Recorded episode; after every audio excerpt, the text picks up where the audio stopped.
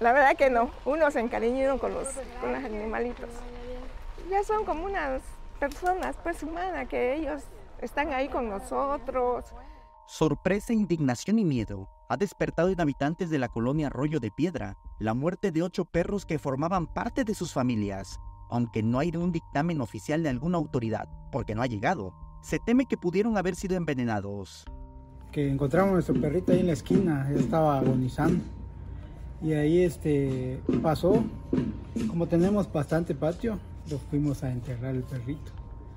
Y este ya en la como las 11 de la noche vino mi, mi primo, que también allá había estado mi otra perrita que ya lo habían encontrado este que estaba agonizando. Y su perro de él también ya estaba este ya estaba muerto. Y le faltaba uno por encontrar. Y de ahí este lo estábamos buscando y al lado estaba ya botado también su otro perro.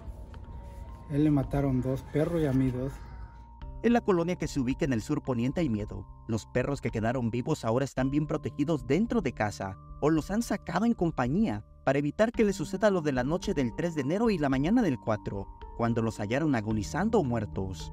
Don Fidel Sosa logró rescatar al suyo. Lo que pasa es que empezó a convulsionar, pero agarré y le di una media taza de aceite y ahí empezó a, a volverse a reponer. Sí, logré salvarlo.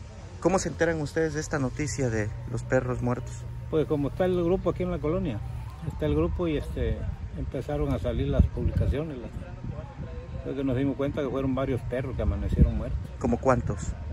Unos ocho más o menos. A los ocho perros los enterraron en los patios de sus viviendas, sitios que ahora lucen vacíos, sin el ladrido característico cuando pasa una visita. De ahí siguieron encontrando un mi tío de allá atrás también, que mataron a otro dice que fue veneno. Pero la mera verdad encontraron como unos ocho perros así, envenenados. Don Fidel lamentó que esté ocurriendo este suceso y contó que una vecina, que está fuera de la ciudad, no se ha enterado del deceso de sus mascotas.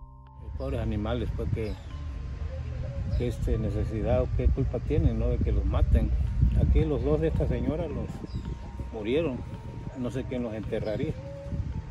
La señora no está aquí y el muchacho que sigue también tenía su perro, también amaneció muerto.